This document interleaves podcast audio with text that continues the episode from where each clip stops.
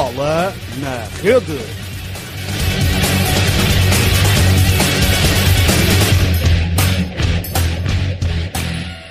Olá, bem-vindos a mais um BNR Modalidades. Eu sou o Rodrigo Fernandes e o tema de hoje é ciclismo.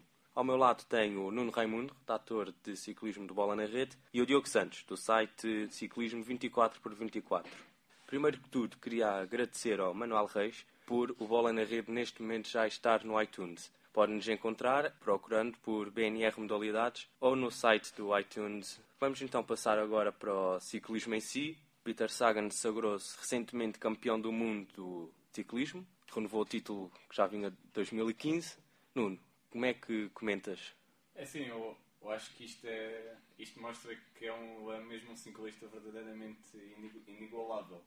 Não só por uh, conseguir algo que poucos conseguem, que é ser bicampeão do mundo, levar este, mais este título para a seleção da Eslováquia e acrescentar tudo isto ao que tem feito já ao longo da sua carreira, que a partir da próxima época será a equipa da Bora, depois de alguns anos bem-sucedidos na Tinkoff. E esta conquista é mais uma para adicionar ao seu vasto e impressionante currículo. Acho que há, há poucas palavras para já descrever este ciclista. É realmente uh, possível questionar, tal como, tal como eu referi no meu artigo acerca dos mundiais, poderíamos dizer que o Sagan até é mesmo deste planeta ou não, porque estamos mesmo na presença de um dos melhores, de, dos melhores da história do ciclismo e é notável o facto de ele só ter 26 anos. Portanto, ainda podemos vir a ter muito mais disto da, da sua parte. Repete, em relação à, à camisa eu já novamente dele, repete o feito de Bettini, entra no lote restrito de ciclistas que conseguiram exatamente este, este mesmo feito. Uh, em relação à corrida em si, tenho para destacar que acho que o momento decisivo foi quando se deu a separação pelotão em cerca, em cerca de 25 corredores, quando ainda estávamos a 150 km para o fim, portanto ainda foi numa fase inicial da corrida, tudo se começou a decidir e depois o resto foi feito, entre aspas, pelo próprio vento, que ajudou e muito aos acontecimentos seguintes e também a própria seleção da Bélgica, que ajudou à, à situação de corrida na altura, e também à Itália, que acabou por puxar muito por este grupo de ciclistas. E os alemães, os alemães e os franceses foram os que acabaram por pagar mais caro por isto, ficaram desde cedo fora da decisão da prova. Se der para destacar também, tendo em conta, além do Peter Sagan, uh, os resultados finais desta prova no, no pódio, que podemos ver uh, Mark Cavendish outra vez a conseguir uh, uma medalha e a provar que realmente este ano não, não sei se voltou a ser o rei dos, dos sprints, mas se não voltou esteve, esteve lá perto. E depois Tom Boonen também, já um veterano, também já foi campeão do mundo e uh, sem dúvida é uma medalha bastante merecida para um ciclista já experiente e que merece todo, todo o apoio do pelotão internacional. E pronto, em relação ao Saga, ao Saga não há muito, não há muito mais para destacar. Teve vitórias no, no Europeu, no GP do Quebec, Tour de Flandres, na Ghent e também muitas outras camisolas e etapas conquistadas, especialmente no Tour. E, portanto, tal como também referiste, venceu o ranking anual. É realmente uma época espetacular do, do Sagan e uh, acho que estamos na presença de um dos melhores ciclistas de sempre. Diogo, como é que comentas os Mundiais e o Peter Sagan em específico? Sim, nós em, em off tínhamos comentado realmente o Peter Sagan partiu para estes Mundiais já com o ranking UCI vencido neste ano, Fernando Valverde, que venceu mais de um par de vezes seguida este ranking. É o culminar de uma época. É, e é o provar que é um ciclista muito completo, porque se o ano passado em Richmond tínhamos tido um circuito muito completo entre colinas com pendentes a ascenderem mais de 20%, pavê, descidas, técnicas e uma parte plana. Este ano tivemos o fator do clima. Portanto, em Doha tivemos temperaturas extremas, tivemos um enorme público presente. Eu, tanto que eu não, não notei, tanto que eu não notei. E realmente isto também foi um fator fundamental para a corrida, porque quando se dá a bordo a mais de 150 km para o fim e o pelotão fica restrito a 40 ciclistas, depois os homens de trabalho foram ficando para trás ao longo do tempo, realmente não houve possibilidade de nenhum grupo de trás ascender à frente. E, portanto, isso eliminou nomes como Gaviria, Buani, Kittel, Degenkolb, todos eles foram eliminados na corrida logo muito cedo, com uma seleção belga que dominou logo desde cedo, tinha grande, uma grande equipa, muito experiente, e depois, como o Nuno disse, com uma Itália que praticamente só com Benatti fez o resto do trabalho com os belgas e acabou que num sprint onde os três, teoricamente, mais fortes acabaram por ascender ao pódio, Peter Sagan em primeiro, Mark Cavendish em segundo e Tom Boonen, que muitos diriam que nem ia acabar a corrida, acabou em terceiro, eh, para mal de muita gente, mas para uma felicidade enorme do povo belga. Foi o último Mundial onde Tom Boonen fez, que vai acabar a carreira no próximo Paris-Roubaix. Ainda nos Mundiais, temos que destacar Tony Martin, que voltou aos títulos depois de dois anos sem ser campeão do mundo contra relógio. Podemos voltar a começar por ti, Nuno. Se, sem dúvida foi muito bom poder ver Tony Martin uh, estes tempos de grandes vitórias em, em mundiais. Ele que, sem dúvida, é dos melhores contrarrelogistas que já existiram.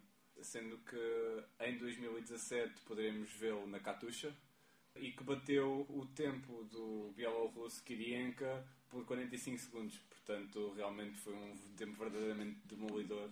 Não teve ninguém que se conseguisse pôr a par dele.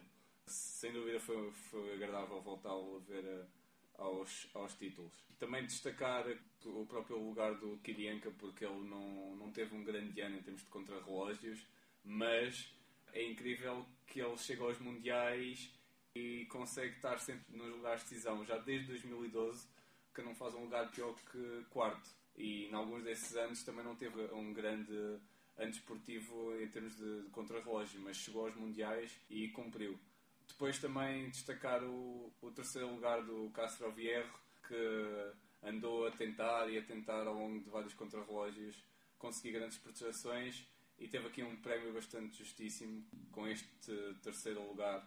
Em termos de outros ciclistas de quem esperava bastante, neste caso Tom Dumoulin e o Ron Dennis, em relação ao holandês, eh, foi realmente uma prova abaixo do esperado. Em relação ao australiano, teve problemas, portanto acaba por se perceber essa, essa questão, mas de qualquer das formas há que destacar isto. E depois tivemos o Nelson Oliveira a ser o 20 classificado, uma prova que talvez pudesse ter esperado mais também do próprio português, mas de qualquer das formas não, não, foi, não foi assim tão mal.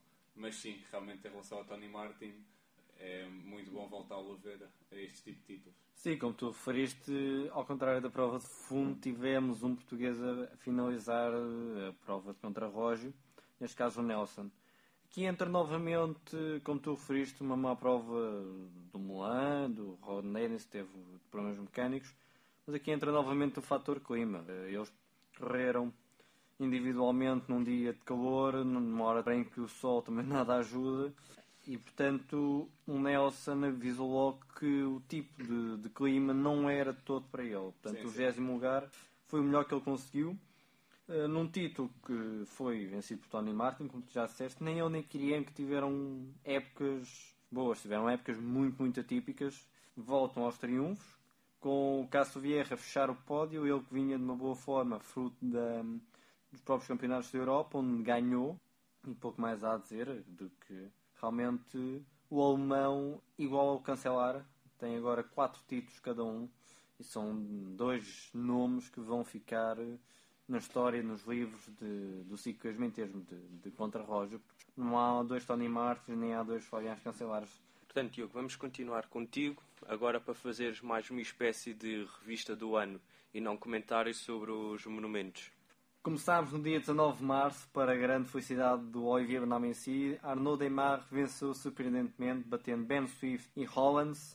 No último quilómetro houve uma queda que retirou Fabian Cancellara, Peter Sagan e Gavier da discussão. Passámos então para as clássicas do pavé, as clássicas do paralelo, onde Peter Sagan venceu em Flandres numa enorme batalha com Fabian Cancellara. O Eslovaco venceu sobre os Spartacus e Van Mark fechou o pódio destacar aqui uma enorme desorganização da Ethics, mas que nós, como espectadores, ficámos deliciados, pois demos um grande espetáculo entre Peter Sagan e Fabian Cancellara. Partimos então para Roubaix, onde Matthew Ivan venceu aos 38 anos a prova, batendo Tom Boonen e Jens Turner no Velódromo Roubaix. Referir que este australiano acabou em último em 2008 e foi também uma despedida de Jaroslav Popovic, correu esta prova a pedido de Fabian Cancellara, que relembremos ficou de fora, ele e Peter Sagan, devido a uma queda quando estávamos a começar a decidir de corrida. Passámos para as clássicas das Ardenas, começando na Amstel Gold Race, onde Henrique Gasparotto repetiu o feito de 2012, supervisando Valgren e Colbrelli. Valverde repetiu o feito e venceu novamente a Flash Wallone, batendo desta vez Alaphilippe e Daniel Martin. E por fim, a Liège-Bastogne-Liège, onde Wood Powells venceu e tivemos Rui Costa no terceiro lugar do pódio, um dos poucos momentos grandes do nosso português. O segundo lugar ficou a cargo de Albacini. Tivemos ainda a El Lombardia, que vamos falar mais adiante. Vamos então agora para as três voltas, para as três grandes voltas, começando, claro está, pelo Giro de Itália, onde Vicenzo Nibali conseguiu voltar aos triunfos em grandes voltas. Nuno. Realmente foi sem dúvida o maior destaque dessa prova ele, a dada altura, já, já se pensava que iria ficar fora da discussão, mas ele não tem alcunha de tubarão por acaso. Ele sentiu realmente a fraqueza dos próprios adversários e depois deu ali as tais dentadas, entre aspas, que acabaram por eh, ditar a sua vitória e venceu de forma absolutamente impressionante. De qualquer das formas, o Kruisvik merecia muito mais, merecia muito mais sorte, merecia um, pelo menos um pódio. A prova que ele fez foi realmente excelente, até ter a tal queda aí que acabou por destacar, virou completamente a corrida do avesso e foi aí que Nibali conseguiu virar este giro de Itália e torná-lo favorável para, para si mesmo. É realmente um verdadeiro campeão, o italiano. Muitos podem não gostar, mas ele sem dúvida tem uma capacidade para reagir às adversidades que é espetacular e voltou a prová-lo nesta volta à Itália. Ainda assim, ressalvar que, e não querendo tirar mérito, obviamente, mas ressalvar que três das suas quatro vitórias nas grandes voltas por acaso ocorreram após quedas de adversários. Mas, de qualquer das formas, é, isto é só um pormenor, mas não, não, quer, não quer de todo tirar mérito ao, ao campeão italiano é apenas um pormenor que se calhar eh, às vezes poderá fazer diferença. Quero também destacar eh, nessa prova o colombiano Esteban Chaves. Realmente temos aqui mais um incrível valor para a Colômbia, mais um de tantos, com uma regularidade impressionante e um nome a ter em conta para, as, para nos próximos anos nas grandes voltas. Aliás, este ano já voltou a provar isso mesmo. E depois também há que, por fim, destacar a primeira participação de Alejandro Valverde no Giro, que chegou finalmente a um dos seus maiores objetivos, que era terminar no pódio desta prova, para assim conseguir um pódio nas três grandes voltas.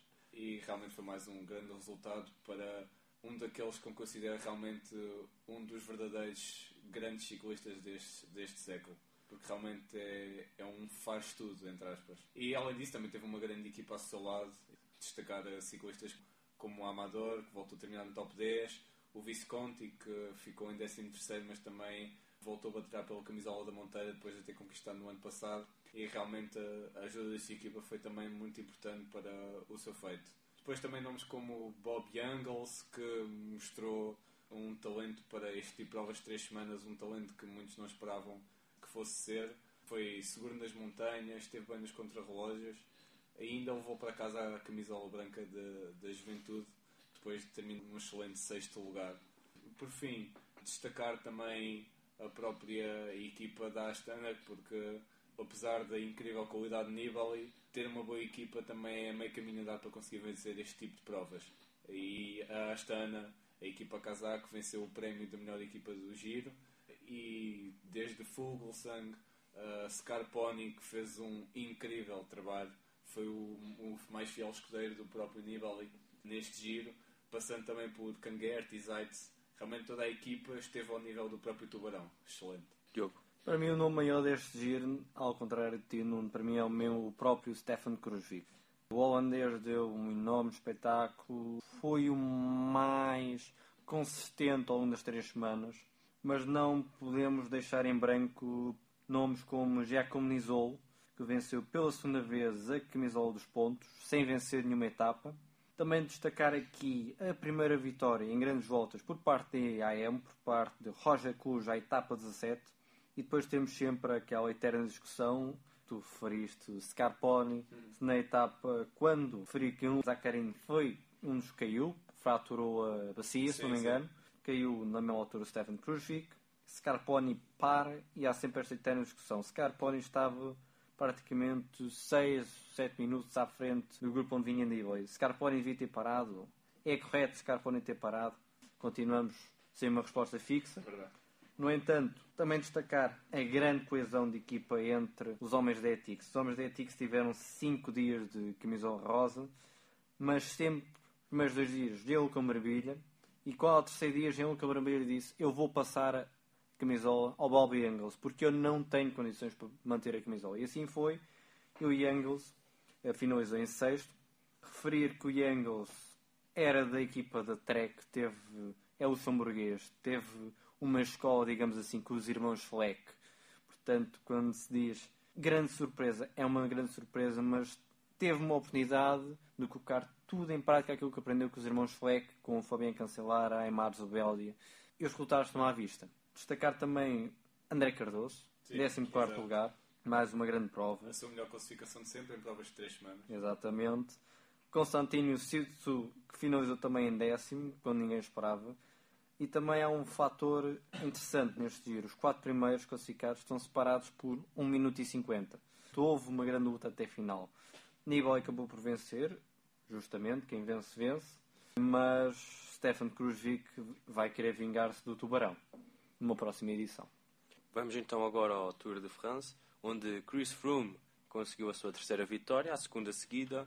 França voltou a ter um pódio. Nairo Quintana ficou em terceiro. Começar por ti, Diogo. Realmente Chris Froome somou a terceira vitória nesta prova. Uma vitória começou a ser construída à etapa número 8, quando ele ataca no, no início de uma descida e ganha. Desde aí ninguém lhe tirou a camisola amarela. Tivemos um Nairo Quintana muito aquém daquilo que se esperava. Questionou-se até, até a certa altura se era justo Valverde, depois de ter feito um giro em grande, estar a trabalhar para Quintana. Valverde finalizou em quinto, Quintana em terceiro, mas fica a sensação de que o Valverde poderia ter feito, dar mais espetáculo se tivesse, os papéis tivessem invertido. Tivemos portugueses em prova, nomeadamente o Rui Costa, o Nelson Oliveira e nunca esquecendo o Armindo Fonseca, que é um luso-francês. No entanto, a sensação com que nós portugueses ficamos, e eu pessoalmente, é que de uma pura desilusão. Lembremos, por exemplo, a etapa 9, onde Tom Dumoulin venceu, oriundo de uma fuga onde estava Rui Costa, e Rui Costa não teve sequer pernas para seguir o holandês. Aquilo que nós nos questionamos é: Rui Costa foi à volta à França para parar os Jogos Olímpicos. Não vingou nos Jogos Olímpicos e na volta à França não estava na condição física necessária naquela altura do ano para atacar os Jogos Olímpicos posteriormente. Foi um ciclista que abdicou dos campeonatos nacionais para fazer reconhecimentos de etapas, ficou tudo, tudo, tudo nos Jogos Olímpicos e em vencer uma etapa na volta à França e os objetivos foram todos falhados. Aquilo que eu quero dizer é, Rui Costa, 2017, redefine os teus objetivos porque tu és capaz de muito melhor. Tivemos também um Adam Yates, um sensacional Adam Yates, que não ficou no pódio porque tivemos um Romain Bardet que, numa das últimas etapas, a etapa 19, decidiu fazer das suas e infelizmente Bulk Moema caiu nessa etapa com Daniel Navarro. Daniel Navarro resistiu, Bulk Moema saiu de fora do top 10. Lembro que estava Chris Froome, Moema e Adam Yates no pódio nessa altura e um Richie Pone, por exemplo, também, que à segunda etapa perdeu cerca de um minuto fulcral para não entrar aqui neste, nas contas do pódio, devido a um furo, mas teve também uma prestação brilhante.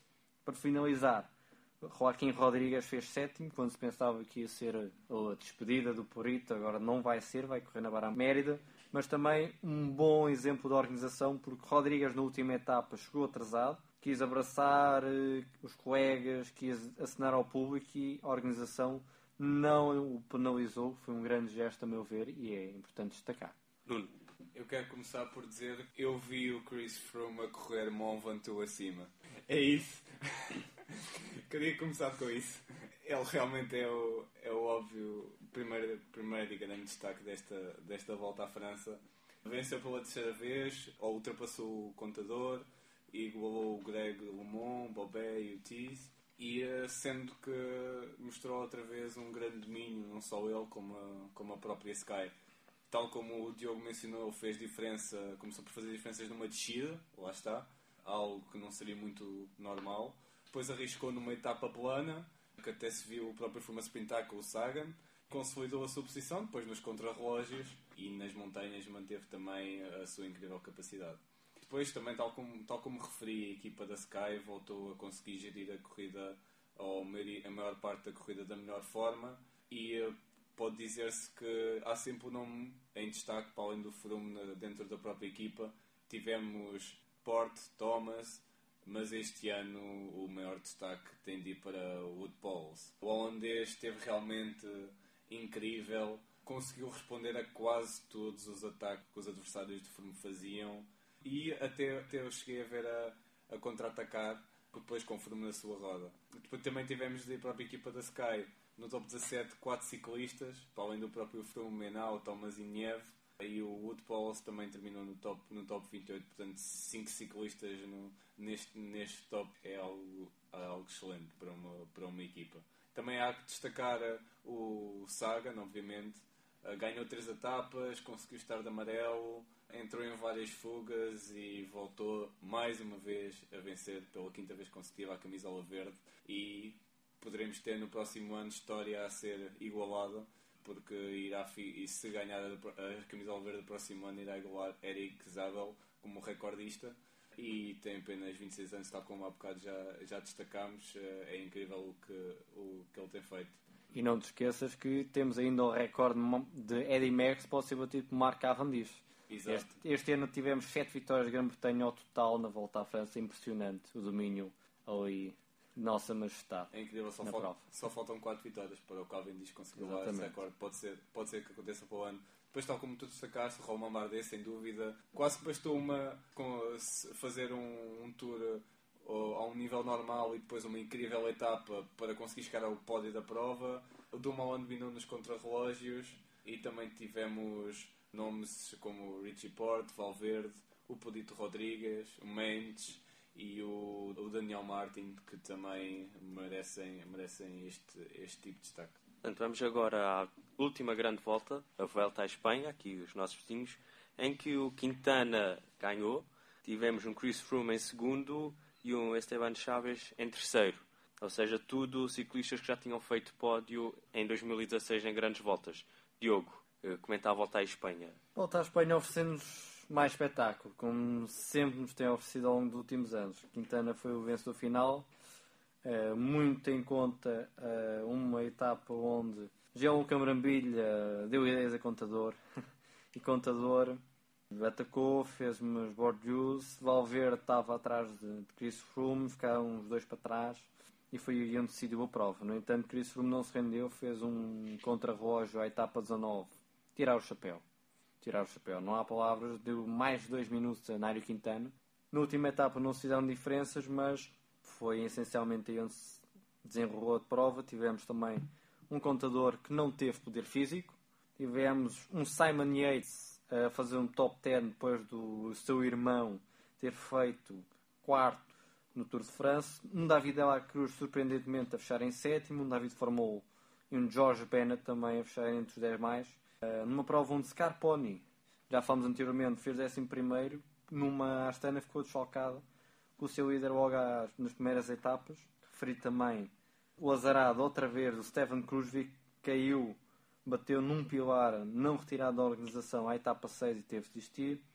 E também a excelente equipa que a Movistar apresentou. Foi mais coisa que a, equipa Sky e, provavelmente foi onde se enrolou a chave da vitória. Destacar também para finalizar, o Valverde não tivesse ali estrategicamente colocado pela equipa atrás do Chris Froome, quando ninguém sabia que ia acontecer aquele Bordeaux, Valverde tinha fechado no pódio, após fazer terceiro no giro e quinto no Tour. Isto para mim simplesmente é brilhante e não está ao alcance de nenhum outro ciclista. Tanto tal como já foi destacado pelo, pelo Diogo, sem dúvida que o Quintana e a Movistar, ao, ao contrário do que aconteceu no Tour com a Sky e com o Froome, dominaram esta, esta volta à Espanha.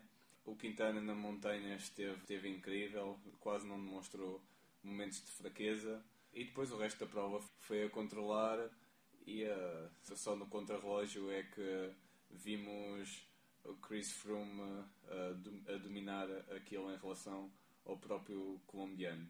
Também quero destacar o, o Alberto Contador, apesar de realmente ser é um ciclista único, há que, há que destacar isso. Não, são raros os ciclistas que, como foi o caso de Contador, à, 15 etapa, atacou no, quase desde o quilómetro zero e tornou aquela corrida completamente diferente. E acho que essa foi mesmo a etapa decisiva da própria volta, volta à Espanha, porque depois o Quintana ainda conseguiu ir recuperando, uh, o Quintana e a Movistar, mas o Froome e a Sky deixaram, deixaram-se ficar para trás, foram surpreendidos por este movimento do espanhol e realmente há que, há que destacar este, este tipo de ciclista que faz coisas que não, que não é para todos, por, por muito que se, que se questionem outro tipo de situações. É realmente um ciclista diferente da maioria. Por fim, para além de todos os destaques que o Diogo já fez, só também mencionar uh, uh, alguns aspectos da organização, porque depois temos assistido no Tour a, a situações insólitas.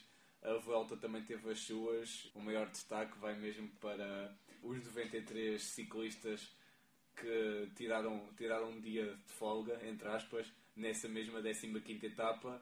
Andaram por ali a rolar como, como se estivessem quase a passear e não, não foram 2, 3 minutos, mas sim mais de 20 minutos atrasados. A organização, as regras dizem que que eles deveriam ter sido expulsos, mas a organização. 20 minutos fora do controle. Exato, fora do controle. A organização, provavelmente considerando que isto era um número uh, muito grande, acabou por não cumprir as regras, digamos assim. Isso é, é, outra, é outra opção bastante, bastante discutível que não, não teremos tempo para estar, a, para estar a ver isso aqui agora, mas também é outro dos fatores a, a apontar para, para esta volta. De resto, acho que, acho que já disse tudo. Foi das três. É, costuma ser sempre das três provas uh, mais, a mais emocionante, a que nos dá mais espetáculo, principalmente por ser a, a última de, das três grandes voltas. Ao contrário, na volta à França, tivemos Nelson Oliveira e o Rui Costa a fechar a prova. Aqui tivemos Sérgio Paulinho, Tiago Machado e José Mendes, sendo que José Gonçalves e Mário Costa desistiram. A camisola dos pontos foi vencida por Fábio Fellini e a camisola da montanha por Omar Frel referia que falámos muito de Valverde e ele, no final das contas, fechou em 12 lugar. Diogo, 30 segundos para falar sobre o Giro da Lombardia. E o primeiro monumento para terras colombianas. Esteban Chávez venceu, batendo Diego Rosa e o seu compatriota Rigoberto Urán. Uma prova que marcou a despedida de Frank Schleck e ainda de Ryder Esdal. Pelo meio tivemos ainda os campeonatos da Europa, que nos já referimos. Venceu no contrarrelógio Castro Vierro e ao sprint na prova em linha Peter Sagan. Portanto, para terminarmos o programa, falar dos Jogos Olímpicos, Greg Avermaet ganhou a prova de estrada, Fabian Cancelara ganhou o contrarrelógio, Nuno, fala-me sobre o regresso do Spartacus às vitórias nas grandes provas internacionais. Foi realmente outro dos grandes destaques do, do ano nesta vitória do Cancelara. Tal como Tony Martin voltou às grandes vitórias noutra, noutra prova que já consideramos, Cancelara conseguiu mais uma vez a glória olímpica é realmente um dos grandes especialistas de, de contrarrelógio de todos os tempos, mereceu esta, esta glória. É realmente algo, algo justo para um ciclista que, que se diz que irá realmente terminar a carreira no final da época, portanto foi um excelente prémio para terminar a sua própria temporada e a sua própria carreira, provavelmente. Ele fechou a carreira nos Jogos Olímpicos, a vencer, é, é, como já tinha feito em Pequim, Dumoulin fez segundo, Froome terceiro, repetindo o resultado de Londres, Tivemos o Nelson Oliveira a fechar de sétimo, mas é um grande resultado para o Spartacus, que tentou Mágoa e Rosa no giro, não conseguiu, tentou camisola amarela no Tour, também não conseguiu, mas saiu com uma medalha de ouro justa e é a forma de melhor terminarmos um podcast é a glorificarmos o Spartacus. Agradeço-vos aos dois por estarem aqui nos comentários, agradeço-te a ti por estares desse lado a ouvir o nosso programa. Voltamos na próxima semana com uma análise ao campeonato de MotoGP. Obrigado.